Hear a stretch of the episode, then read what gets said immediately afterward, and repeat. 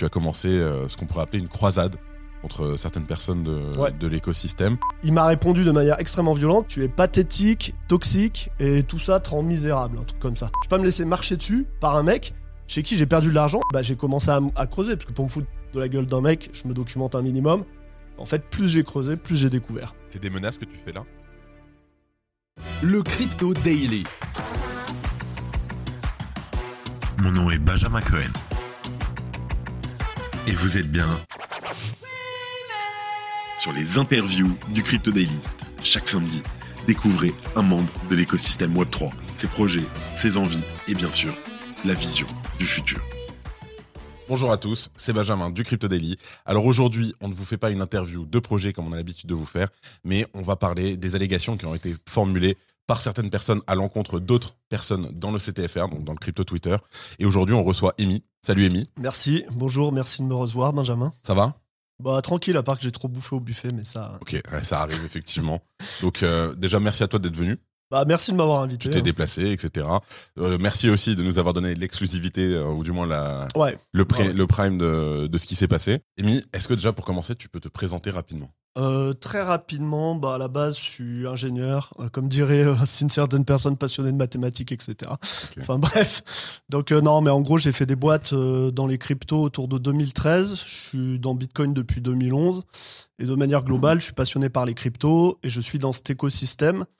Alors de manière plus ou moins active. Maintenant, c'est vrai que je fais plus grand chose comme euh, activité. Je suis juste investisseur.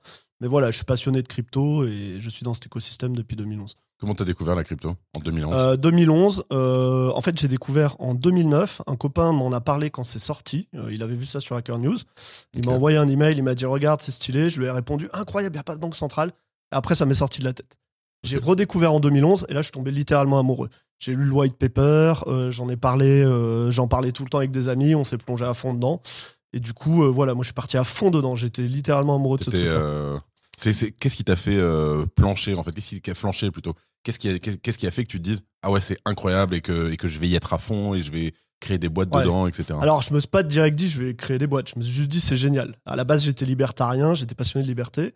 Et j'étais déjà un peu trigger, entre guillemets, par le fait que bah, euh, les banques centrales, elles créent autant d'argent, que tu contrôles pas vraiment ton argent. Quand tu es à la banque, faut que tu demandes une autorisation pour envoyer 500 euros, etc. J'avais toujours l'impression qu'on était contrôlé. J'ai vu cette monnaie qui était libre et j'ai vu ses propriétés physiques, notamment cette rareté numérique qui n'existait pas auparavant et qui est révolutionnaire en fait, parce qu'il n'y a aucun, euh, aucun actif qui n'a jamais été aussi rare que le Bitcoin dans les actifs Bien sûr. Même l'or, etc. On en créait 3-4% par an. Donc c'était, pour moi, c'était une révolution à tous les niveaux. Quand j'ai percuté ce truc-là, bah, j'en parlais à tout le monde, j'étais passionné, donc je me suis lancé à fond dedans. On est en J'ai 2011, investi 2012. dedans. On a quel Ouais, ça c'est maintenant 2011. 2011. ok. 2011, donc vraiment à fond dedans. Alors après, parce que visiblement j'ai ce biais, je fais confiance des fois à des mecs peu recommandables. J'ai perdu tous mes bitcoins sur une plateforme qui s'appelait Bitcoinica. Donc ça c'était 2011 aussi, je crois, ou peut-être début 2012.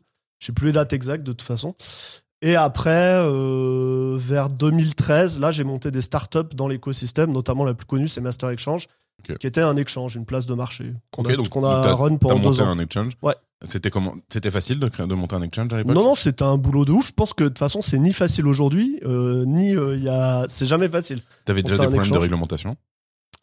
Alors, euh, comment dire Nous, on l'a fait en mode YOLO. Il n'y avait aucune réglementation sur les cryptos. À l'époque, on voulait faire un site de vente de Bitcoin. Il y avait juste Bitcoin de toute façon à l'époque. Ouais, il y avait, ah, 2012, si, il y avait d'autres euh, euh, il y avait d'autres Namecoin, cryptos. etc., en fait, c'était le tout début des, des smart contracts et des, des coins alternatives.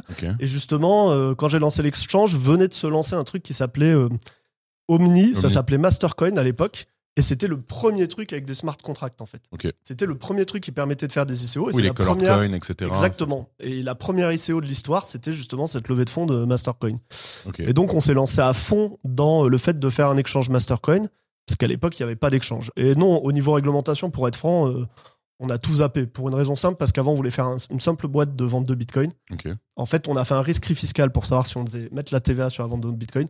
Ils ont mis euh, trois mois à nous répondre. Ils ont répondu le dernier jour, avec un truc de 20 pages écrit par un fonctionnaire qui a dû se taper ni oui Pour ni dire, non. si, si, pour dire oui, il faut mettre la TVA. Donc c'était mort. On pouvait pas vendre du Bitcoin euh, Ouais, 20% c'était plus cher que tout le monde en mettant la TVA. Donc à partir de là, on s'est dit, bon, bah, si on refait un bise, euh, YOLO. quoi. Mais on s'était dit, on va changer de pays, on va structurer. Mais finalement, comme le, pour des raisons X ou Y, l'échange il est tombé un peu à l'eau après un an, on a un peu laissé tomber. quoi. Ok, c'était en France ou au Luxembourg? C'était en France. C'était en France, ok. C'est plus tard que tu as décidé de, de quitter Bien plus tard, parce que j'ai pris entre guillemets ma retraite euh, en 2017 et je suis parti vivre en Andorre.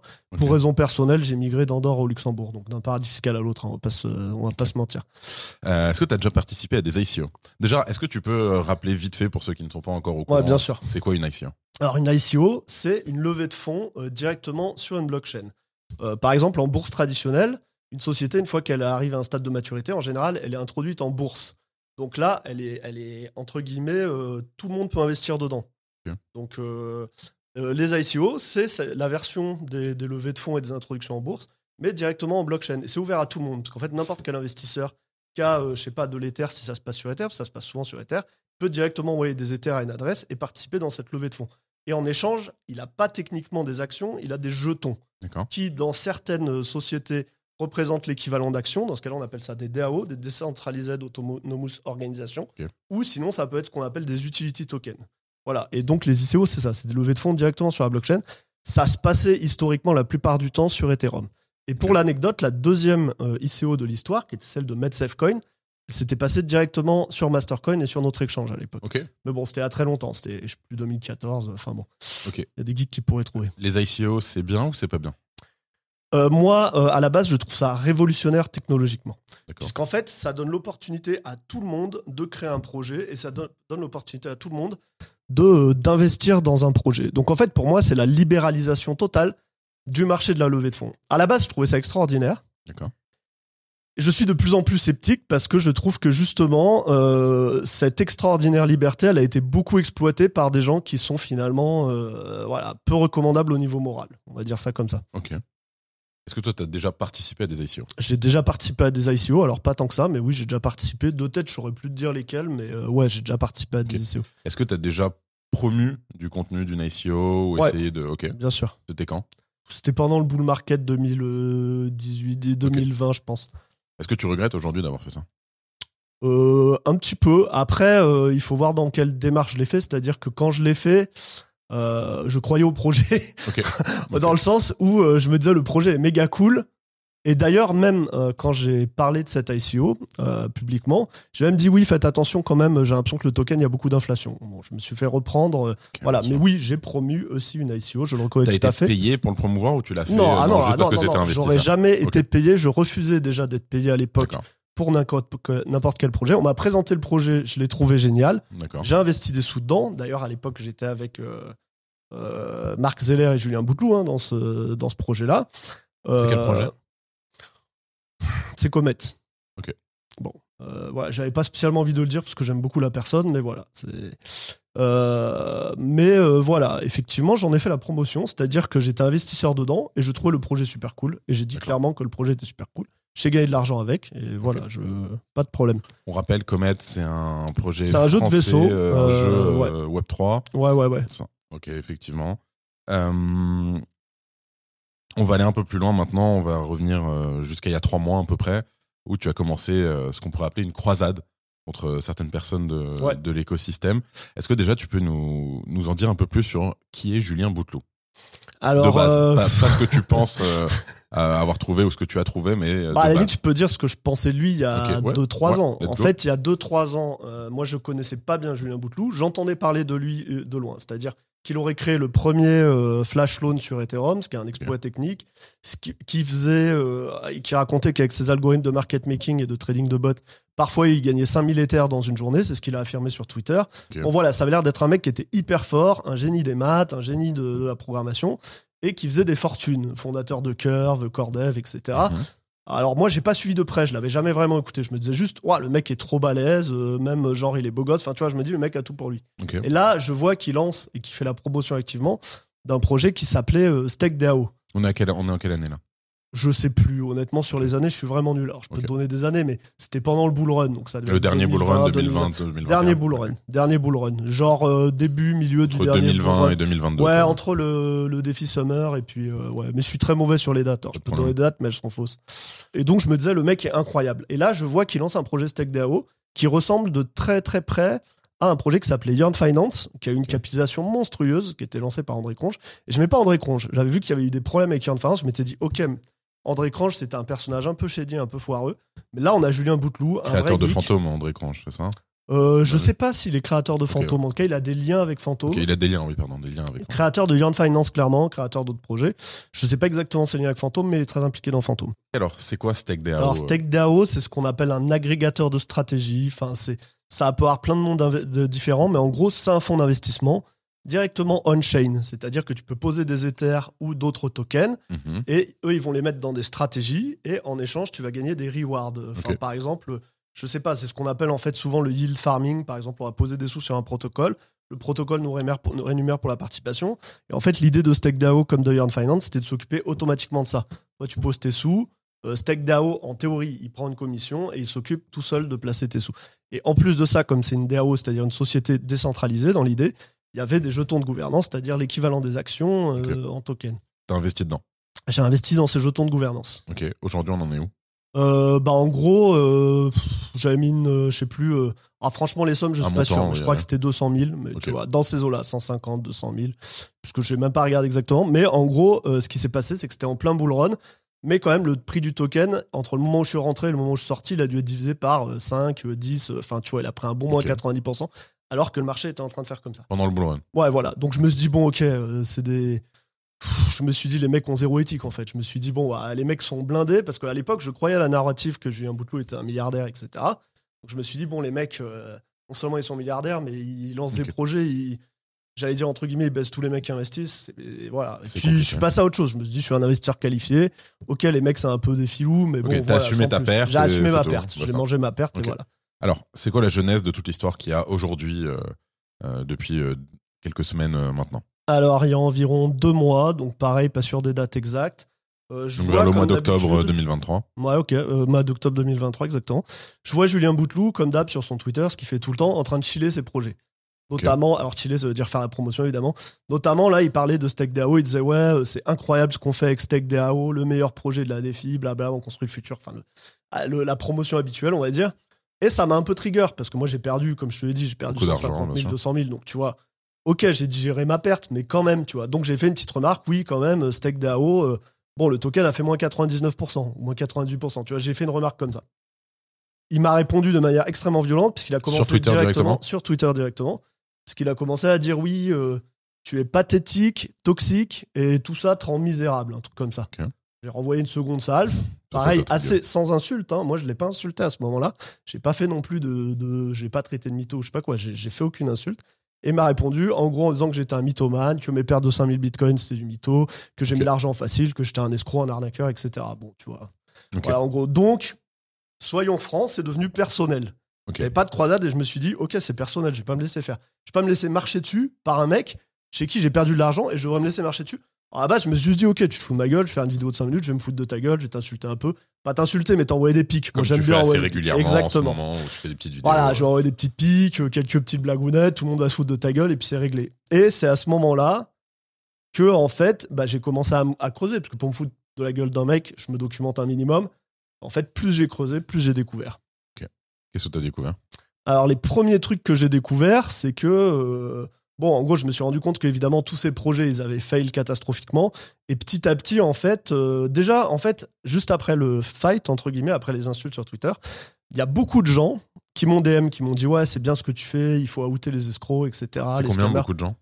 Euh, Quatre ou cinq personnes différentes, quand même. Ce qui est quand même significatif, parce que les gens avaient l'air. euh, Des personnes random dans l'écosystème, des personnes qui travaillent. alors, euh, pas random, justement, des proches de Julien Boutou. Des Alors, proches, proche, carrément, ok. c'est une entrecôte. Moi, je Ok. sais pas qui est son ami, qui n'est pas son ami.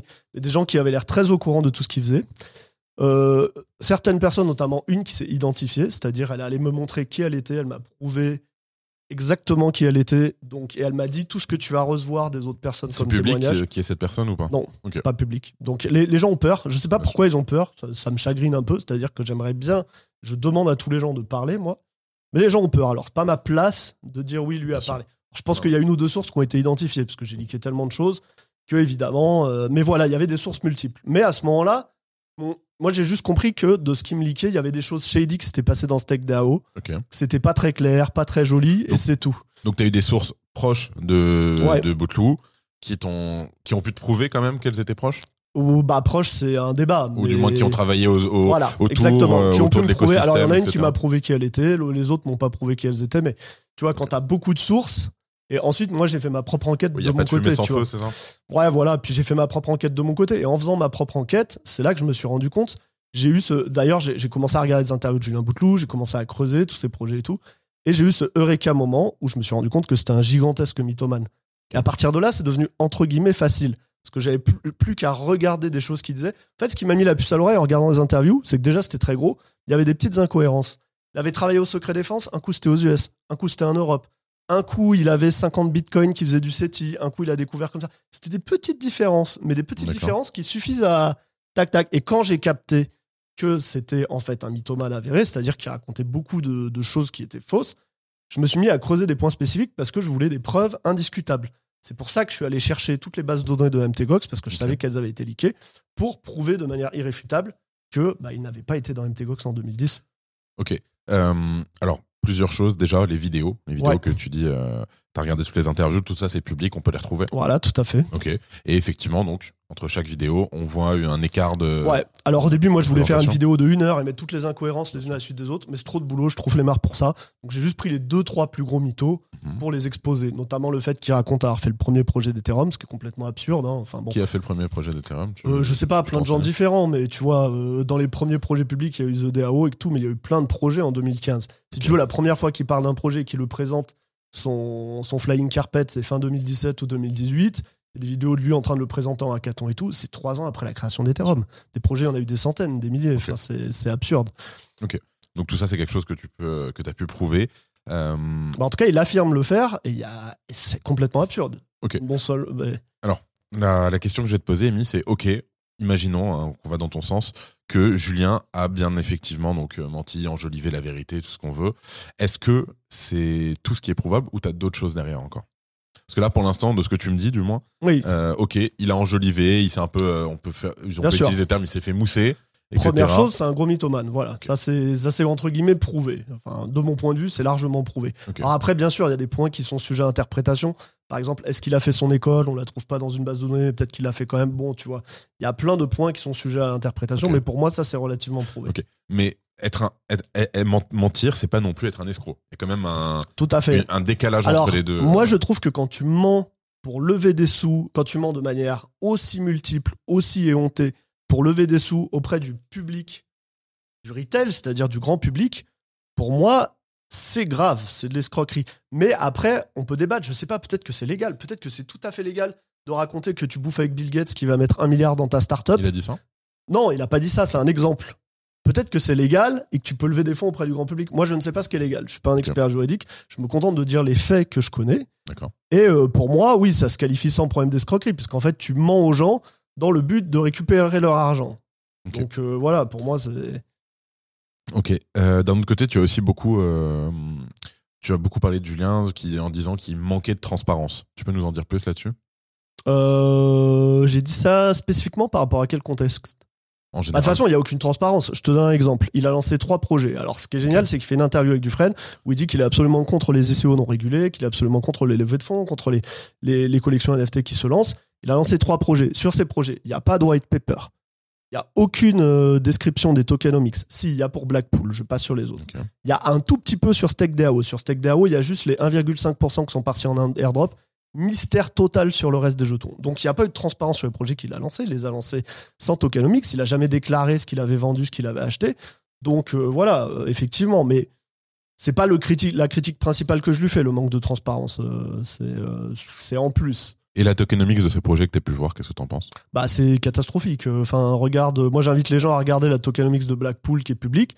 La tokenomics de Blackpool, euh, il y a 50% de liquidity mining.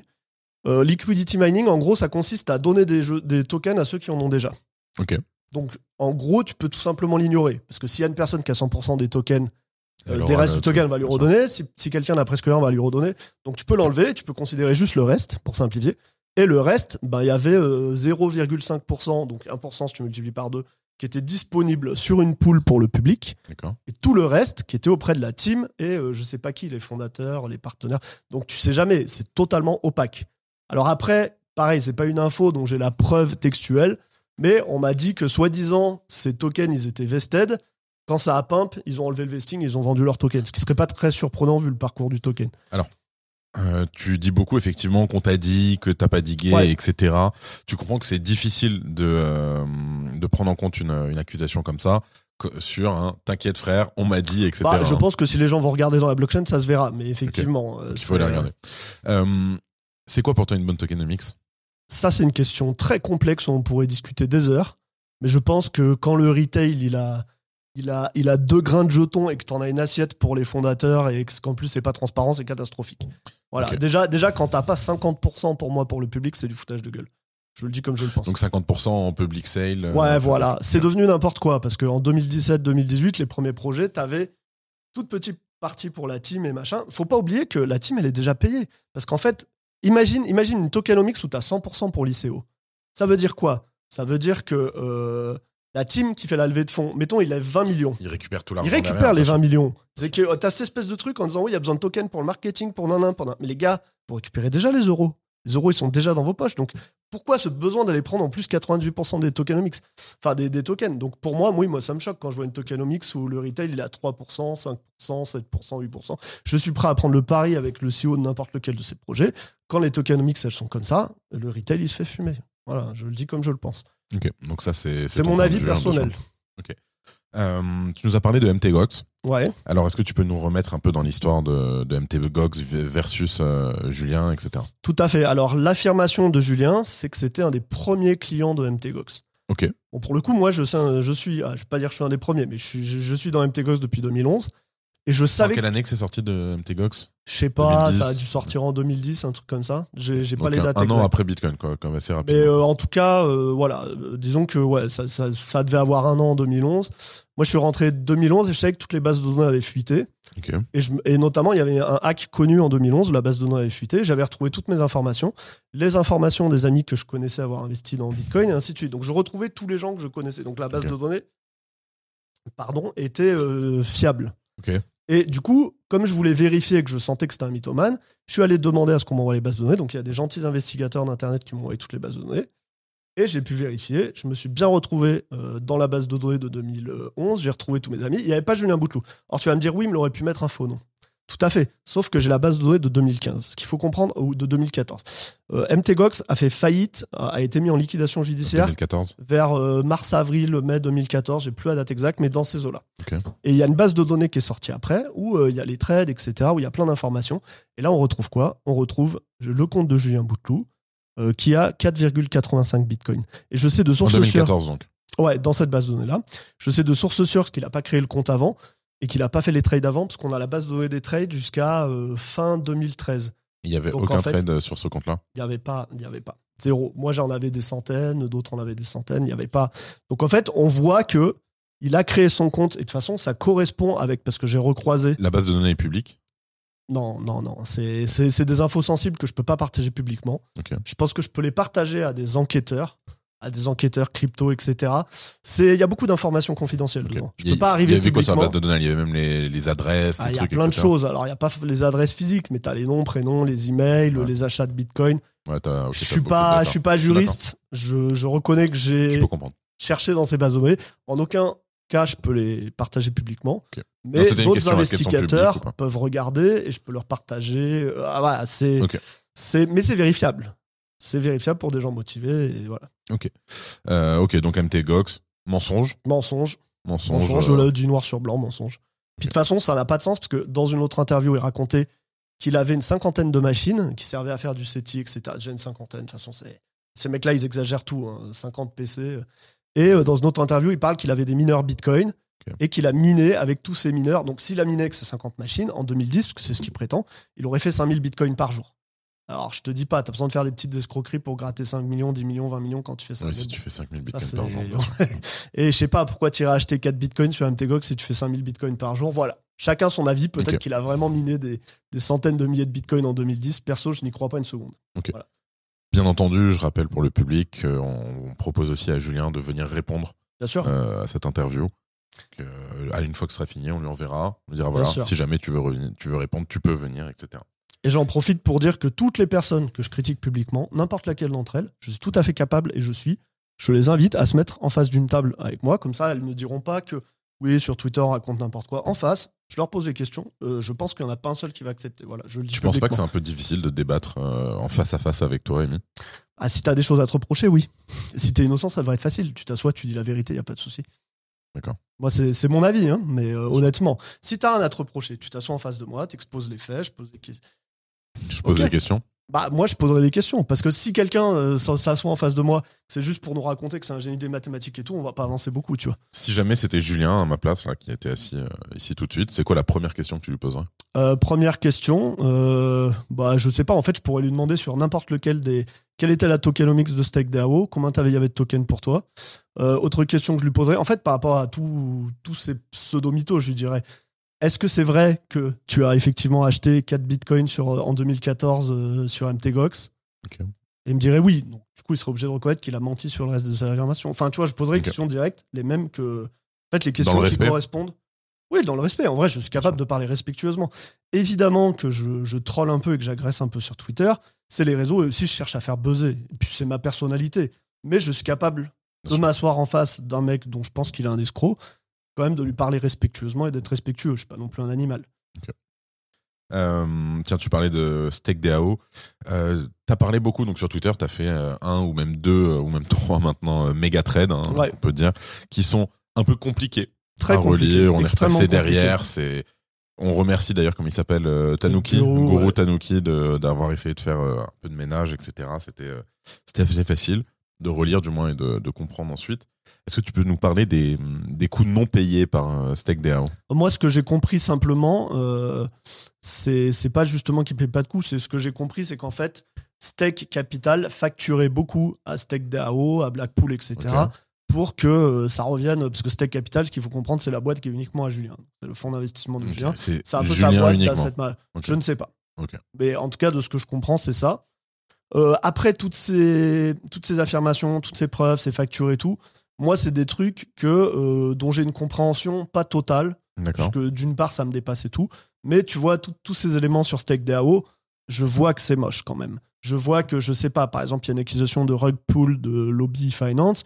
Euh, Le, truc, le token Lobby, il est à zéro, il n'y a pas de doute. Il y a beaucoup de screenshots où ça parle d'effacer toutes les preuves. Ça parle de rug pool, ça parle que l'argent n'a pas d'odeur. Uber, qui est plus ou moins le. C'est qui Hubert Ah, je suis pas sûr. Il a l'air d'être très mêlé, très proche de, de Julien Bouteloup dans toute cette affaire. Il a l'air d'être un peu au centre de Stake DAO. Euh, selon certaines affirmations, c'était aussi le CEO de Lobby Finance qui a été plus ou moins rug. Alors c'était quoi Donc, le euh, Finance? Tu peux nous en reparler un petit peu? Je comprends pas très bien. J'ai pas envie de dire de bêtises. Je, T'as je pas peur pense de, que des. Ouais. t'as pas peur de, de te faire attraper justement là-dessus en, euh, de, en essayant de rétablir la vérité, en, fais- en faisant peut-être de fausses accusations ou quelque chose, vu que tu ne peux pas prouver ce que tu dis? Euh, bah, je- moi, je pense que c'est très probable tout ça. Je veux dire, euh, allez regarder le, le prix du, du token Lobby. euh, il est à combien? Il est à zéro. On m'explique. Il n'a pas été, il a pas été vendu, il n'a pas été rug. Le, le token est à zéro. T'en connais beaucoup des tokens à zéro qui n'ont pas été rug. Bon, alors après, il y a des variantes de rug, slow rug, fast rug. Enfin, tu vois, le Julien, on peut dire que ça a été rug aussi. hein. Ça a fait moins 99%. Donc, c'est un débat de définition. Moi, les définitions, après, tu vois, la sémantique exacte de qui Bien est un scammer, pas un scammer, est-ce que c'est un rug, pas un rug. Euh, voilà, euh, les faits concrets, c'est Stake DAO, ça a fait moins 99%. Euh, en parallèle de ça, ils sont liés à des trucs shady où il y a eu des rugs. Il y a plein de factures qui montrent que les sous, ils étaient sortis vers Stake Capital. Tu vois, tout ça, c'est pas très Alors beau. les quoi. sous qui sont sortis vers Stake Capital, c'est quoi? C'est les sous des méfaits qu'ils auraient pu faire, etc. Non, c'est juste de la refacturation. C'est, euh, je sais pas, imagine, tu as trois entreprises. Mhm. Il y en a une qui est 100% à Benjamin. Bon, bah, tu refactures plein de phrases, celle qui est 100% à Benjamin. C'est un peu un classique, euh, entre guillemets, euh, d'entrepreneur pour mettre les sous là où tu as envie, tu vois. Tu as une société qui appartient à plein de gens parce que c'est une DAO. Tu as peut-être envie plutôt que les sous ils aillent vers la société qui appartient à toi. Alors, il y a plein d'histoires. Franchement, moi, je vous invite à regarder par vous-même. Euh, c'est un sujet qui est tellement technique et tellement complexe que, très honnêtement, sur le détail, ça me dépasse un peu. Moi, ce que je vois, c'est que c'est sale. Je vois que des gens qui maîtrisent me confirment que c'est sale. Je vois que le lobby c'est là à zéro. Je vois des liens qui vont vers plein de wallets. Mais ça, c'est un travail d'investigation hyper poussé. Je maîtrise pas tous les éléments. J'invite les gens à se faire leur propre opinion. Je crois Moi, savoir qu'il y a des enquêteurs qui ça. sont en train de. Il y a de des gens, alors des enquêteurs blockchain, pas des, des gens qui Oui, sont de la police et tout, effectivement. Des Ok. passionnés. Ok, très clair. Donc euh, refacturation, mais est-ce qu'il y a eu d'après toi de la surfacturation Oui, bah, c'est ce que, ce mes sources m'ont dit. C'est ce que mes sources m'ont dit. Après, euh, oui, moi je crois à la parole de mes sources. Après, comme je suis pas comptable, que je suis pas la comptabilité, les journaux Ouais. comptables des boîtes. Ouais, j'en sais rien, mais j'ai tendance à croire Toujours mes les sources. mêmes sources, euh, dont certaines Toujours se sont les mêmes. dévoilées à toi, etc. Voilà, il y en a trois ou quatre sur, euh, sur Julien euh, qui sont plus ou moins proches. Comment ils sont vis-à-vis de Julien? Ils ont peur de lui, euh, à part qu'ils veulent pas donner Moi, je nom, sens mais- que les gens ont peur. Alors, je sens qu'il y en a qui vengent, il y en a peut-être qui sont mouillés aussi. En fait, je ne sais pas quelles sont leurs raisons de ne pas être public. Ce que je sais, c'est qu'il y a beaucoup de gens qui savaient des choses. L'immense majorité ont choisi de rien dire. Alors après, j'ai plein d'histoires. Enfin, tu vois. D'ailleurs, pour revenir au tout début de l'histoire, euh, quand j'avais découvert, j'en ai pas parlé là, mais quand Julien m'a insulté, ce qui fait que si j'ai commencé à diquer, c'est que le soir même, il y a des amis qui m'ont dit oui, moi Julien, j'avais dit quelque chose de mal sur lui, il a appelé mon CEO pour me virer. Un autre, quand je suis allé au meet-up, qui m'a dit oui, il a copié euh, ma boîte, il a voulu faire la même chose. En fait, ce genre de témoignages de gens que je connaissais se sont multipliés. C'est pour ça aussi que j'ai creusé aussi mon enquête sur Julien.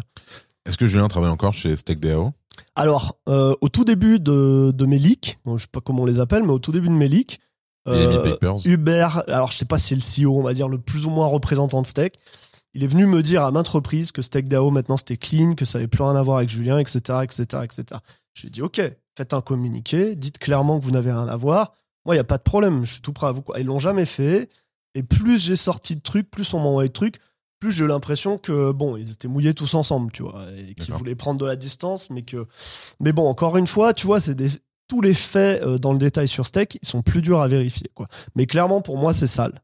Après, euh, tu vois, c'est un peu un débat de définition. Est-ce qu'il y a rug pull? Est-ce qu'il y a escroquerie Machin? Pour moi, c'est dégueulasse, en tout cas. C'est Hubert. Son Ouais. pseudo, c'est Hubert ou c'est son prénom? Je sais pas. C'est son prénom, je sais qui il est. Effectivement, euh, donc euh, il est ressorti un peu récemment dans tes accusations, notamment avec la fameuse phrase "And then we rug pull", c'est Ouais. ça? Celle-ci. tu l'as trouvé cette phrase? Euh, bah, visiblement, c'était les discussions internes euh, des, des, je sais pas, des boss ou des associés de Steak, je sais pas exactement. Qu'est-ce qu'il en revient de cette phrase? Enfin, c'était quoi avant de quoi, de quoi il parlait pour que la- Euh, le la contexte était soit- qu'il il réorganisait euh, Lobby Finance, donc un protocole. Enfin, je sais pas exactement, il distribue les clés à certaines personnes, etc. Et pour ceux qui comprennent pas, WeRock, ça veut dire en gros, tu as les tokens, tu les vends, quoi. C'est- c'est- Alors après, je sais pas exactement. Moi, ce qu'ils me disent, ce que certaines personnes me disent, c'est que c'était une blague. Je veux bien croire qu'il fait des blagues comme ça, mais il y a beaucoup d'éléments quand même. Tu vois, est-ce que c'est une blague quand Julien Bouteloup il dit effacez tout ce lié, ce qui a trait à moi dans plusieurs Discord, dans plusieurs Slack, dans plusieurs affaires, effacez tout, je veux mon nom nulle part là-dedans. Bon, tu vois, et les screenshots ils sont authentiques. hein. Enfin, en tout cas, mais pour mes sources ils sont authentiques. J'ai pas vu des gens dire, euh, même Hubert, hein, il a pas dit les screenshots sont faux. Il a dit oui, c'était une blague. Et j'ai trouvé que la défense de Il a Hubert, répondu comme ça Il a répondu oui, c'était une blague ouais, il- en fait, il l'a pas dit publiquement. Il a dit à quelqu'un que je connais. Alors, euh, en tout cas, il est pas venu publiquement démentir la. Il y, a- il y a personne qui est venu publiquement démentir la véracité de ces screenshots. Moi, je suis prêt à débattre euh, avec qui que ce soit. À, à ce que j'invite les gens en fait à publiquement dire non, Emilien, tu t'es trompé, ta source est fausse. Ce que j'ai dit à Hubert, c'est possible que ma source se trompe. C'est possible peut-être qu'elle mente. Mais j'ai invité tous les gens. C'était faux. Bien démentir. sûr, venez rectifier, venez démentir. Les démentis qu'on a eus, ils étaient chinois. hein, Excuse-moi, mais euh, En parlant de, de démenti, on a eu une réponse publique euh, de Julien Ouais. récemment. Je te vois rigoler. Pourquoi, pourquoi Ouais, bah parce que c'est du. euh, c'est des trucs juridiques standards. euh, on me dit femme, voilà, donc je vais faire toutes les actions juridiques, etc. Bah ok, vas-y. hein. Est-ce que alors Julien, on sait qu'il est très investi dans l'écosystème francophone. Il est investi dans euh, moult. Avec l'argent des autres, selon moi, mais bon. Il a des moyens, il a des capacités. Il a des gros moyens, tout à fait. Est-ce que t'as pas, que pas peur que le, le ciel te tombe sur la tête euh, suite à tes accusations, une ribambelle d'avocats, un procès qui dure des Ouais, années, c'est possible. J'ai à aucun moment j'ai réfléchi en termes de peur parce que si tu commences à te dire ok quelles sont toutes les conséquences négatives qui peuvent se passer, tu fais plus rien. Bien sûr. Donc à aucun moment j'ai même Mais toi, t'es réfléchi. T'es prêt pour ça? Tu penses être prêt Après j'en sais rien, mais je ne réfléchis pas aux conséquences. D'accord. Voilà, j'y vais parce que si je commence à réfléchir aux conséquences, je ne fais plus rien. Moi je me dis il faut le faire, il faut que quelqu'un le fasse. Euh, et, et en plus, plus je le fais, plus je me rends compte que les gens attendent ça aussi, tu vois. Mhm. Et euh, ouais, donc euh, ouais, bah les conséquences elles seront ce qu'elles seront, mais je les, je me dis, écoute, si j'ai des conséquences très négatives pour avoir fait quelque chose qui me semblait juste et protéger des tonnes de, de retail, de, de particuliers qui découvrent la crypto, bon bah écoute, voilà, c'est la vie, hein, mais je j'y vais sans réfléchir aux conséquences, sans peur des conséquences, parce que sinon je ne fais plus rien. Certainement pas les diffamations. Et si je reçois des choses, des plaintes chez moi, des machins, des diffamations, des trucs qui, qui, qui, me, qui me poussent à me taire et à ne plus rien dire, Mhm. moi je vais redoubler d'efforts. Je vais Ok. surtout pas, si un mec qui m'envoie une méga plainte, diffamation et tout, je vais pas m'arrêter. Ah oui, je vais pas m'arrêter de chercher du sale sur lui et de le publier. Il y a pas de raison. Je vais pas, je vais pas me laisser intimider par des, par des méthodes mafieuses. Quoi. Faut arrêter un moment. Est-ce que pour toi c'était suffisant la réponse, le communiqué de Julien qu'on affiche euh, ici? Bah après, chacun se fera son opinion. hein. Je veux dire, il peut débattre, il peut débattre avec moi dans un cadre plus calme s'il a peur de, de la masse publique. euh, il peut faire des réponses publiques. Il a plein de manières d'y répondre. Chacun se fera son opinion. Pour moi, bon, euh, cette réponse, euh, voilà. Est-ce qu'il y a un seul fait? Est-ce qu'il y a un- une seule de mes accusations qui est démentie? Voilà.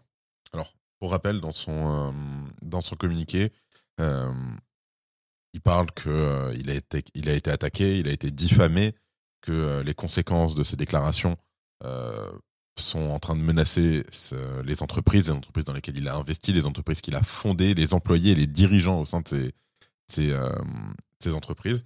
Est-ce que tous ceux qui bossent autour de Julien et donc qui sont un peu. euh, qui, qui, qui auraient peur que Julien tombe pour X ou Y raison, euh, ne vont pas être aussi des euh, comment dire des euh, Victime collatérale. des victimes collatérales? Bah, c'est possible. Hein. Après, moi, j'invite tous les gens qui sont euh, dans une société qui est gérée par Bouteloup, par Julien Bouteloup, qui, ou qui bossent proche de lui, à euh, venir publiquement et dire que voilà, ils ont rien à voir avec les pratiques. Moi, je suis tout à fait, euh, je conçois tout à fait, je conçois tout à fait même qu'on puisse savoir, c'est-à-dire être un peu complice, être savoir de tout ce que fait Julien et avoir peur. Je conçois tout à fait qu'on puisse être euh, savoir tout ce que Julien fait et avoir peur des risques légaux, des risques personnels. Il peut y avoir plein de raisons. Moi, on m'a raconté des histoires de gens qui sont partis en dépression, etc. Je le comprends. Donc moi, je, je n'associe pas tout le monde. Alors Steak, en l'occurrence, ils ont l'air d'être eux-mêmes sales. Voilà. Mais bon, après, dans toutes les autres boîtes, je jette pas du tout euh, les accusations sur tout le monde. Euh, C'est et certainement pas dans les seeds. Il a seedé un milliard de startups. Quand tu prends un investissement, tu fais pas, euh, tu passes pas six mois d'enquête à vérifier qu'il y a rien de, de sale sur ton investisseur. Tu es content d'avoir un investissement. Donc moi, non, je ne vais pas aller jeter l'accusation chez tout le monde. Par contre, il y a des gens qui étaient au courant depuis un certain temps et qui protègent Julien. Ça, ça me pose un problème. Tu peux nous en dire quelques-uns? Je n'avais pas prévu d'aborder ça, mais j'ai juste en aparté, très rapidement, quand j'ai sorti toutes mes accusations, euh, très rapidement, sur un des plus gros forums francophones qui s'appelle Défi France, euh, qui est un des plus gros, euh, sûr. des milliers de personnes, etc. Immédiatement, Marc Zeller a dit voilà, tout ce que je racontais, c'était des calomnies, etc. Il fallait surtout pas laisser dire ça. Bon, voilà, donc c'est une prise de position. euh, j'ai des éléments qui font que je sais qu'il savait depuis des années qu'il y avait des trucs pas très clairs avec Julien. Pourquoi il les a pas dit? Chacun se fera son idée. Pourquoi il le- les dénonce pas et pourquoi aujourd'hui il le protège Chacun son opinion. Marc, on invite aussi à réagir euh, aux besoins. Euh, donc il y a eu un côté euh, Julien euh, Bouteloup, mais aujourd'hui c'est un peu, on va dire que le conflit s'est un peu étendu Ouais, et il n'y a plus que Julien qui est dans ta, dans, ta, dans ta ligne de mire, on peut dire. ouais. Tu vas avoir aussi, comme on en a parlé, Marc Zeller peut-être dans une moindre, dans une Alors moindre après, mesure, mais ouais. aussi des influenceurs. Et là, je pense notamment à Cryptomatrix. Ouais, alors déjà, je veux faire un aparté très très clair.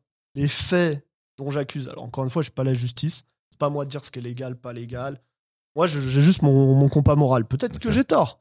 Peut-être que complètement mytho, euh, en mode c'est du storytelling pour lever des millions sur la gueule des retail et les dumper des tokens.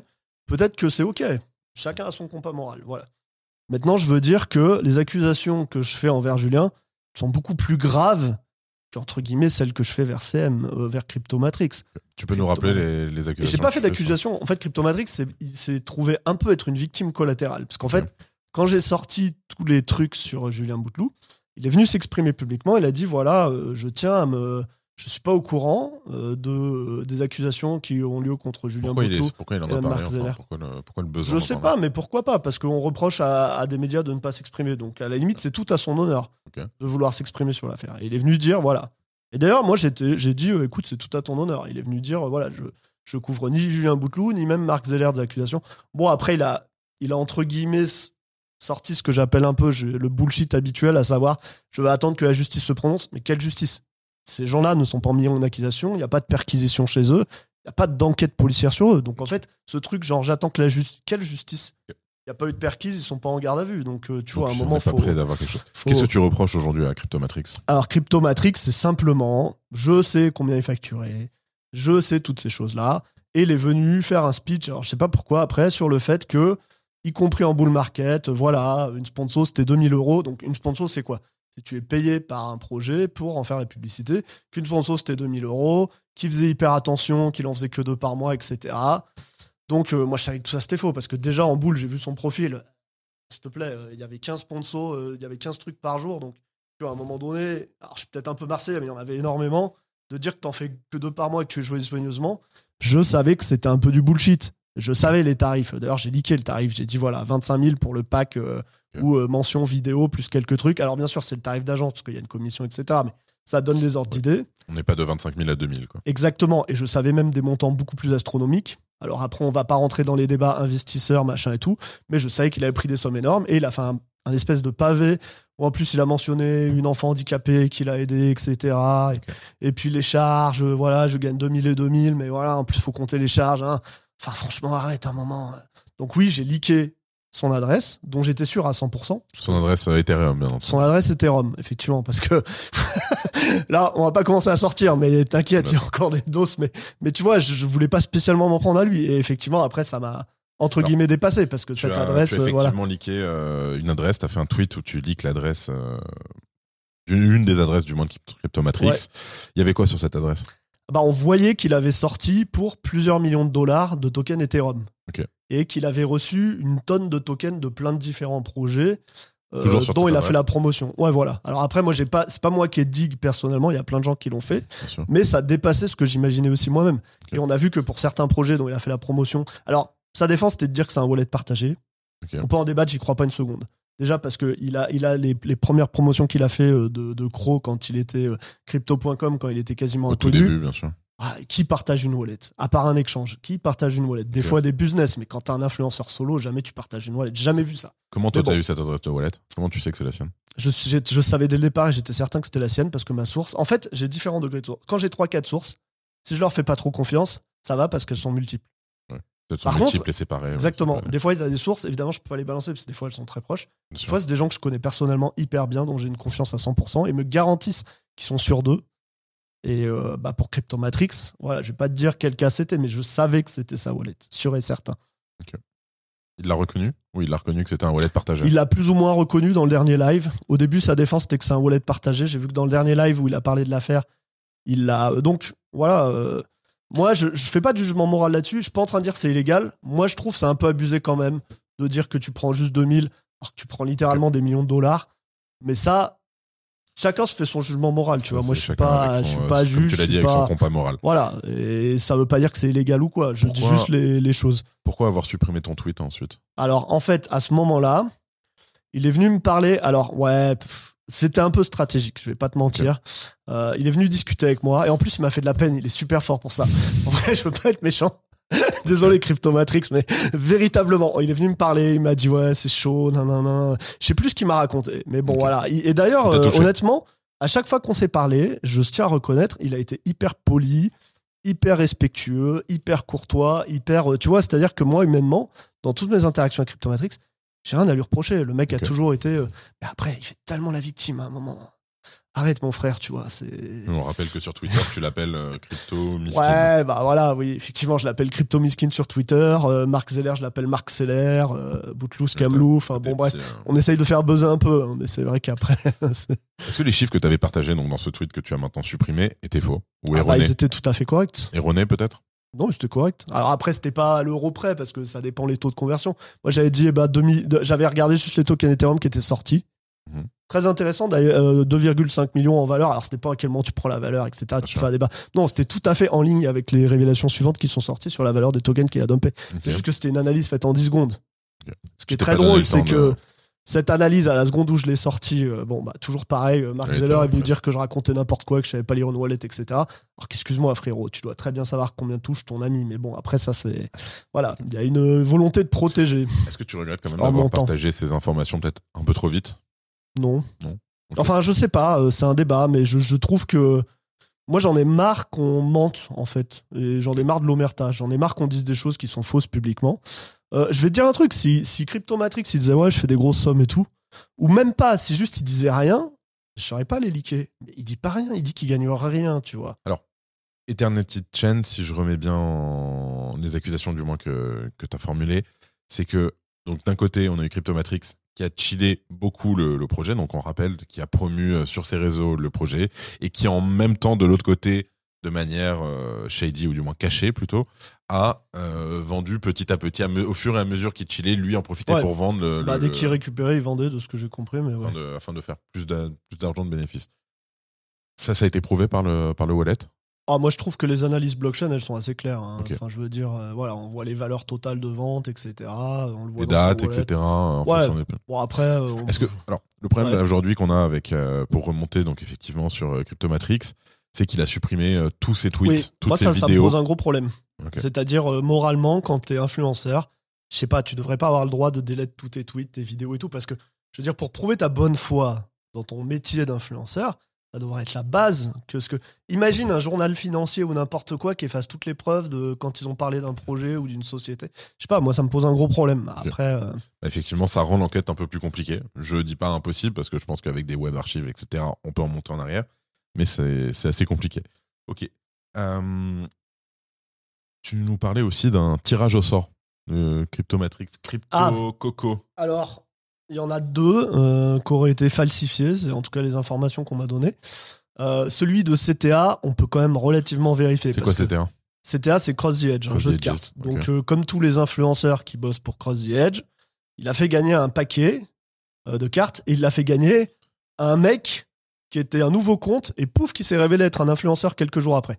Alors, peut-être c'est le hasard. Mais quand même, quand tu fais gagner un pack sur, je sais pas, combien ont participé, 2000 personnes ou j'en sais rien, ça gagne pile sur un compte inconnu qui vient d'arriver et pof, qui s'avère être un influenceur quelques jours plus tard. C'est quand même suspicieux. Et il y a des mecs qui ont analysé, qui ont dit que c'était du foutage de gueule et machin. Enfin bref. Ok, donc euh, c'est un Et- faux giveaway, ce serait. Ouais, et pour l'iPhone 14, alors encore une fois, faut regarder les mecs.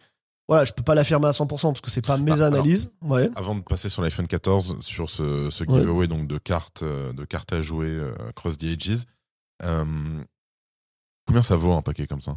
Je sais 15 pas, mais je crois que ça 50 vaut cher. Honnêtement, je Ah, sais plus. cher? Je crois que c'est genre 500 balles. Je sais plus de tête, tu vois. Ok, parce que Mais je si sais c'est- pas. Si c'est un truc qui vaut pas très cher, d'accord qu'il n'y a aucun intérêt pour Cryptomatrix de se le faire gagner à lui-même. Bah, moi, je vais te dire, euh, quand tu gagnes des millions, euh, quel intérêt de te faire gagner un iPhone 14 Mais ça, c'est un débat philosophique. Et c'est euh, tu quoi l'iPhone 14 Alors, l'iPhone 14, c'est qu'apparemment, il aurait fait un giveaway. Alors, c'est toujours compliqué parce que comme il efface tout, c'est très compliqué après de retrouver. Mais il aurait fait un giveaway, genre bon, je fais gagner un iPhone 14 à un de mes abonnés, nan, nan. Et en fait, il aurait fait gagner un, un second compte à lui, euh, discret, nan, nan, nan, un compte inconnu qui aurait été juste un compte à lui. Et des gens ont réussi à lier ce compte. Enfin, c'est ce que les tu gens un affirment. compte euh, Twitter Ouais. euh, Comment Non, mais je sais pas, ils ont dû trouver d'une manière ou d'une autre que ce compte avait un lien avec Cryptomatrix. Alors, c'est Ok. pas une preuve formelle. Ils ont pas l'adresse de Cryptomatrix et le compte à la même IP, etc. Mais les gens avaient l'air de dire ça. Alors, moi, je vais pas l'affirmer de manière certaine en mode je suis la justice, j'ai fait une perquise, je sais que c'est vrai. Mais ça avait l'air d'être le cas. Voilà. C'est juste après, j'ai pas la preuve et je l'affirme pas avec 100%. Est-ce que Cryptomatrix aujourd'hui pour toi c'est euh, c'est une cible, c'est une de tes cibles ou pas? Non, bah déjà Non. pour moi là j'ai plus grand chose à dire. hein. Alors après évidemment moi je me comme je me sens un- je me sens une obligation de relayer les gens qui font des recherches de leur côté parce que moi j'ai de la visibilité, Mhm. Moi j'ai de la vraiment. du reach. Donc si des gens se- entre guillemets s'emmerdent à faire des vraies études blockchain et, et à prouver des choses, moi je me sens obligé de relayer. Après chacun se fait son avis. Déjà c'était même pas une cible à la base Cryptomatrix. C'est juste passe devant moi quoi avec son truc de je touche 2000 euros tu vois. Ok. C'est euh, c'était pas une cible à la base tu vois. Est-ce que tu as prévu de, de monter une action de groupe? Euh, contre Julien, oui, moi je suis en cours. Euh, D'ailleurs, j'invite tous les gens qui regardent, si vous avez perdu de l'argent, dans StakeDAO, dans euh, Julien, dans n'importe lequel des tokens liés à Julien ou dans StakeDAO, je fais une plainte groupée euh, en France, donc euh, envoyez-moi un DM. Voilà, le plus vous avez perdu, le mieux c'est, parce que je trouve qu'il y a des limites quand même. Je ne garantis pas que ça va marcher, je garantis pas qu'on ait les moyens légaux, mais voilà, je, je monte l'action, effectivement, je confirme. Uniquement contre, contre Julien, parce que déjà, moi, il n'y a que contre Julien que moi, personnellement, je suis victime, donc je vais pas aller monter des plaintes dans des trucs où moi, je ne suis pas Ok. victime. C'est quoi ta méthode de travail aujourd'hui pour, euh, pour faire tout ça? Je suis allongé dans mon pieu et j'ouvre Twitter quand je me réveille. One again, quoi. c'est- tu me disais que tu avais D'ailleurs, des gens, je- des volontaires maintenant qui t'aident à tout Ouais, bah c'est pas construit, mais il y a des gens qui passent un temps de dingue à dig, à regarder, et je suis hyper impressionné. Donc, euh, gros chill à etc. Qui, voilà, moi je leur ai rien demandé, ils sont venus à un mec qui s'appelle. Alors, je sais pas, je peux peut-être pas donner leur nom, ils ont peut-être pas envie, mais ouais, des gens qui m'aident. Est-ce que tu penses que tu manques quand même un peu de, de professionnalisation dans le traitement de tes Ah bah, je suis informations pas du tout professionnel. Déjà, je suis, je suis pas payé. Je suis un mec qui se réveille, je suis en slip sur l'ordinateur, je lis mes DM et puis euh, je réagis en live. Donc, il y a pas de, il y a zéro professionnalisation. Il y a zéro, évidemment, évidemment. Tu disais que ta communauté t'aide énormément. Ouais, euh, j'ai bah, j'ai déjà il y a plein de gens qui me liquent des trucs. Je-. Moi ce que je constate deux trucs, c'est que un les gens ils attendaient une voix comme ça, c'est-à-dire que j'ai énormément de messages de soutien mais énormément. C'est combien Quasiment. énormément 50, Je sais 100, pas, mais 1000 c'est des dizaines par jour, quoi. Des tu dizaines vois. par jour, Ouais, carrément. ouais. Genre, c'est génial ce que tu fais, il fallait quelqu'un comme toi, je suis très content, euh, lâche pas l'affaire. Enfin, tu vois, des messages comme ça, j'en ai énormément, évidemment, ça m'encourage. Deux, voilà, il y a plein de gens qui cherchaient un relais des dénonciations, parce qu'aujourd'hui, si un mec il arrivait, et surtout, la, la réalité, la vérité en vrai, Benjamin, s'il y a quelqu'un qui arrivait, il faisait un Fred, oui, euh, j'ai vu tel influenceur, il a fait tel truc chez Eddie, j'ai cherché et tout. Tout le monde fermait les yeux. Il n'y a pas un gros média qui reprenait le truc ou qui. Pas tout le monde, Alors, mais c'était. mm, beaucoup. Oui et non. Parce que tu vois, on l'a vu par exemple Ouais. avec euh, cet été avant Surfing euh, Bitcoin à Biarritz. Ça, ça a buzz un peu, ouais, je te Ça l'accorde. a beaucoup buzz, pas juste Ça, un ça peu, a ça a beaucoup buzz. Tout le monde en a parlé pendant l'été. Ça donc- dépend. Et c'était un compte qui venait de sortir. Il y, avait un C'est vrai. abonné dessus. C'est C'était vrai. euh, voilà. C'est vrai, c'est vrai. Tu peux Non, pas ça dire dépend. que effectivement c'est pas. euh, ça arrive. Ça arrive. Il y a des fois, effectivement, il y a des gens. D'ailleurs, on va en reparler juste après de, du rôle des médias dans ton. Oui, dans mais ton attention, combat. le truc là dont tu parles de Surfing, il n'y a pas beaucoup de médias qui l'ont repris derrière. Ça n'a pas été. euh, Enfin, tu vois. Mais bon, je te l'accorde qu'après, il y a, il y a le travail journalistique, etc. On est d'accord. On, on parle des médias. Justement, comment tu, tu vois la, les, les post- la posture des différents médias suite à cette affaire et suite à toute la- tout le combat que tu Ouais, moi, je veux pas euh, pointer du doigt un tel ou un tel. Je suis très content qu'il y ait des métois comme toi qui me qui m'invitent. Je pense qu'il y a un problème fondamental dans les cryptos aujourd'hui et euh, j'ai envie de le dire très clairement. Je pense que tu vois le chiffre d'affaires des ICO, t'as- Mm. ce qu'on appelle le chiffre d'affaires des ICO. Mettons, il y a quelques années, les ICO elles levaient 50 millions, 100 millions. Bah, ce chiffre d'affaires, il a, il a cru et l'écosystème avec lui. Parce qu'en fait, les médias, ils vivent du chiffre d'affaires. Ils, ils prennent une commission, on va dire, une part sur ce chiffre d'affaires. Les influenceurs, ils vivent d'une part de ce chiffre d'affaires. Les boîtes de marketing, les boîtes légales, Tout vit. l'écosystème vit d'une part de ça. Et en fait, la croissance de l'écosystème, elle s'accompagne du coup avec une croissance du besoin de prendre de l'argent dans les ICO. Et c'est pas forcément toujours simple parce que tu vois, il y a une espèce de course en avant de bon bah voilà, on a fait de la croissance, faut qu'on fasse du chiffre. Voilà, certaines personnes le disent très bien, j'ai des employés, faut que ça mange, faut que ça tourne, tu vois, donc il y a, y besoin de et donc je suis pas sûr que ce soit toujours très sain, tu vois, et il y a beaucoup d'ICO qui sont discutables. Aujourd'hui, il y en a quand même moins des ICO. C'est c'est moins euh, la mode euh, en ce moment, surtout que c'est ultra régulé. D'ailleurs, en France, on Elles sont plus grosses par contre. On n'a Enfin, plus le droit de faire ouais. aujourd'hui en France, tu vois, moi, un média ou un influenceur n'a pas le droit de faire la promotion d'une ICO. Interdit, Ah ouais euh, c'est interdit en France. Il y en a qui le font, il y en a qui le font pas, il y en a qui le font de manière détournée. Mais la loi l'interdit depuis la loi influenceur. Alors pardon, là, là, tu m'apprends un truc, t'as plus le droit de faire la promotion d'une ICO Jamais, plus du tout maintenant. Si, si jamais elle n'a pas été validée par l'AMF, c'est interdit en France. Ah ouais. Ouais, mais après, c'est indirect. Parce que tu vas faire la promotion du jeu, du projet, du machin. C'est ça. Et après, boum, l'ICO arrive le lendemain. On sait comment ça marche. Donc, euh, mais oui, c'est probablement un peu mieux. Euh, on allait parler des conséquences juridiques, mais on en a parlé un peu plus tôt. Tu n'as pas peur, t'es es prêt? Enfin, du moins, t'es. C'est pas ça qui Pas te peur, drive. ça va me saouler, ça va me saouler. Je vais pas te mentir. Euh, Moi, je passe pas. euh, C'est pas non plus ma passion dans la vie de préparer des dossiers, de payer des avocats, d'aller devant des tribunaux. C'est pas, c'est pas ce qui me fait kiffer. Hein. Mais bon, euh, ouais, j'y vais. Et surtout, ça va pas m'arrêter. Je tiens à tous ceux qui vont m'envoyer des trucs quand je vais recevoir les trucs chez vous. Moi, quand il y a votre nom et ça arrive chez moi, je me mets sur votre dos. Hein. Je rigole pas du tout. C'est pas ça- genre. C'est pas un peu des menaces aussi que t'es en train de faire là? Non, c'est pour dire que je vais pas me faire intimider. Ok. C'est que je, ces méthodes, elles sont utilisées pour m'intimider. C'est-à-dire parce que je vais les recevoir, on va me dire attention, Amy, tu peux aller en prison, tu peux avoir des amendes, tu peux. Je veux pas me laisser intimider. Voilà. Je suis pas d'accord avec l'argument qui consiste à dire que la vérité sortira dans les tribunaux. La vérité, elle sortirait dans les tribunaux que s'il y avait des quelque chose grave. Je sais pas, un mec il est accusé de meurtre, va avoir perquisition, on va enquêter. Là, pour des plaintes sur diffamation, il y a aucune vérité qui va sortir. Ça va être juste vérifier que ah oui, Amy a dit des trucs des diffamants. Euh, Est-ce qu'il peut les prouver plus ou moins? Euh, Le juge, il va décider selon son vouloir. Il y a aucune vérité qui va sortir de ça. T'as fait un trade en anglais Ouais. pour essayer de toucher l'international. Qu'est-ce que ça a donné? Ma conclusion, c'est que Julien Bouteloup, euh, il, il s'en prenait essentiellement à la communauté française. En fait, je me suis rendu compte que, que le reach international était très faible. C'est-à-dire qu'en fait, Que peut-être ton reach international était très faible ou alors déjà, mais il y a quand même des gens qui l'ont partagé, mais je pense qu'il est pas si. euh, D'ailleurs, il suffit de le regarder. En fait, il y a très peu d'interviews en anglais de Julien Bouteloup. Il est pas si connu à l'international, tu vois. Il se donne un peu cette carrure du mec défi euh, qui pèse à l'international. Mais je pense qu'en fait, il a, tu vois, la plupart de ses levées de fonds et la plupart des, des trucs, c'était, c'était national, on va dire. On va terminer, il me reste quelques petites questions et là on va se diriger un peu vers, vraiment vers l'écosystème crypto en général et notamment euh, avec les influenceurs. Qu'est-ce que tu penses aujourd'hui des... C'est quoi du moins pour toi les mauvaises pratiques des influenceurs? Euh, ouais, alors ça, c'est un grand débat. Euh, déjà, pour moi, le, le mensonge, donc c'est c'est le, le- ce que j'ai reproché à Cryptomatrix, c'est que déjà, tu devrais être honnête. C'est le premier truc. Je pense que déjà, tous les gens qui sont très honnêtes avec leur communauté, ils ont, je dirais pas pas grand chose à se reprocher, mais beaucoup moins à se reprocher que des gens qui auraient pu être malhonnêtes. Si tu as toujours été honnête, que tu n'as jamais menti ou manipulé ton opinion, euh, bah, beaucoup moins de problèmes. Donc oui, j'ai un gros problème avec Cryptomatrix quand il dit qu'il gagne presque rien alors qu'à côté il prend des millions, ça me pose un problème au niveau de l'honnêteté. Le Donc mensonge. l'honnêteté. Deuxième, la transparence. Alors évidemment, l'argument, je comprends, les gens ils veulent être discrets, nan, nan, nan, sécurité. C'est vrai que Mais- d'un côté, t'as pas envie de dire, euh, voilà, j'ai gagné un million. Bah Euh, ouais, tu mais en même temps, aussi. les gars, si vous êtes riches dans les cryptos, à un moment, faut l'assumer. Les footballeurs pros, eux aussi, ils se baladent, ils sont en vacances, ils ont des gardes du corps. Mais à un moment donné, si les gens sont riches, il faut assumer qu'on. si- S'il y a un problème d'insécurité, c'est pas la faute des cryptos. C'est la faute, euh, je sais pas, que c'est pas safe en France. Tu vois, à Dubaï, les gens, ils sont safe. Donc, s'il y a un problème de sécurité en France, euh, tu vois, disons que c'est un peu facile de l'utiliser comme excuse pour tout masquer. Dans la finance traditionnelle, est-ce que tu imagines une boîte qui fait une introduction en bourse et on ne sait pas qui sont les actionnaires? Et pire que ça, les actionnaires, c'est des gens qui possèdent les journaux et qui font la promotion à la chaîne de boîtes qui s'introduisent en bourse. Et t'as aucune idée de qui est actionnaire. Moi, je trouve qu'il y a un gros problème là-dedans. Moi, je suis désolé. Euh, euh, quand, si Cryptomatrix, quand il avait vendu tous ces trucs, on savait, je sais pas, qu'il avait 20% des tokens ERN, qu'il les avait achetés à tel prix et tout, bah, ça serait beaucoup moins gênant parce qu'après, chacun peut juger de si c'est moral, si c'est éthique, etc. Donc euh, après, oui, je comprends l'argument de la sécurité, mais pour moi, euh, il doit pas être utilisé pour. euh, de toute façon, il y aura de l'insécurité. C'est-à-dire que s'il s'en prend pas un influenceur, peut-être il attaquera l'archevêque. Il y aura toujours des cibles. C'est pour euh, des gens qui ont envie d'emmerder des gens.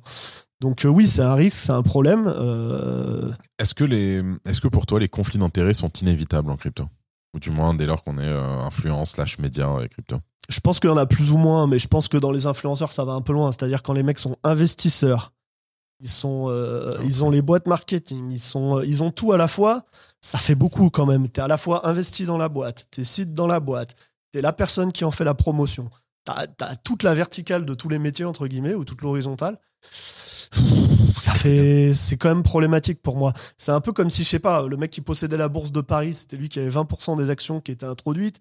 En plus, c'est lui qui possédait euh, BFM TV, qui faisait la promotion de la, de la société, qu'il avait rien à déclarer sur ses gains, sur ses actionnariats. Tu vois, ça fait, ça fait pas mal à la fin. Alors après, c'est des débats. euh, ils sont pas simples. Ils sont pas simples. Il y a pas de réponse simple. Moi, je pense qu'un autre problème, un très très gros problème, ça c'est mon point de vue libertarien, c'est que les mecs qui font de la merde, ils devraient être punis comme il faut. T'as menti pour lever tes fonds, prison. C'est-à-dire, tu racontes que t'es, je sais pas, successful, t'as monté 500 boîtes et tout, tu vas rendre les gens riches. Tu, tu prends l'argent de l'ICO et tu n'essayes pas de le dépenser par rapport à tes promesses, c'est-à-dire tu fais quasiment rien, tu te mets sous dans les poches. Prison aussi. Prison. Tu fais genre ton token, c'est un utility token, donc on s'en fout, il va à zéro, mais vous inquiétez pas, les gars, on pensera à vous. Euh, je pourrais citer le cas de Napoléon X. hein. Voilà, ils ont, ils, quand ils ont revendu leur boîte 10 millions, 15 millions, je sais pas quoi, alors que déjà leur token, il avait dump et ils avaient levé des millions, ils ont dit oui, mais on fera attention à valoriser le token. Mon cul, la market cap totale du token, c'est 200K. Je suis désolé, mais c'est dégueulasse, quoi.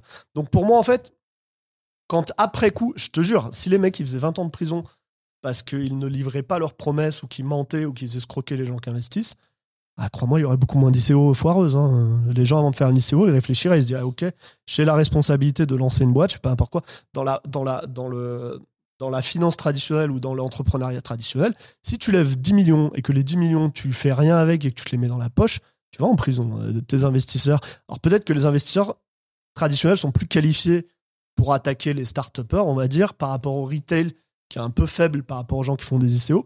Je sais pas où est le problème, mais pour moi, voilà, il y a clairement un problème où, voilà, si tu fais de la merde, tu devrais aller en prison. Alors la merde, attention, je définis très clairement, il y a une question d'honnêteté. Tu as levé 20 millions, tu as vraiment essayé de développer ton produit, tu t'es développé, tu t'es versé un salaire relativement raisonnable et ton projet a foiré, ok, c'est pas de ça dont on parle. Toute personne qui a été de bonne foi dans ses dépenses et dans son travail, elle n'a pas de raison de.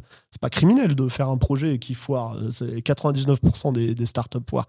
Et quand tu lèves des millions et qu'il y en a beaucoup qui vont dans tes poches et que visiblement l'effort il a été faible pour réaliser tes promesses, je pourrais prendre l'exemple du token Julien. Julien, il a promis qu'il brancherait ses robots de market making dessus, qu'il rendrait les gens riches, etc., etc. Il a juste oublié son token.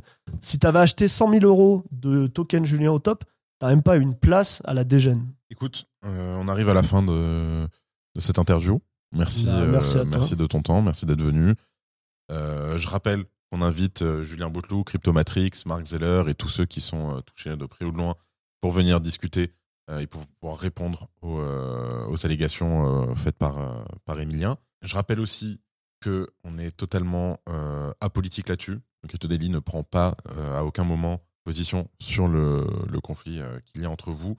C'était juste dans le but vraiment d'expliquer la jeunesse, qu'est-ce qui se passe, pourquoi ça se passe, quels sont toi tes arguments, etc. En espérant derrière avoir une, une réponse des, des principaux intéressés. Amy, Benjamin, merci beaucoup. bah écoute, merci à toi. Et euh, je te dis à très vite.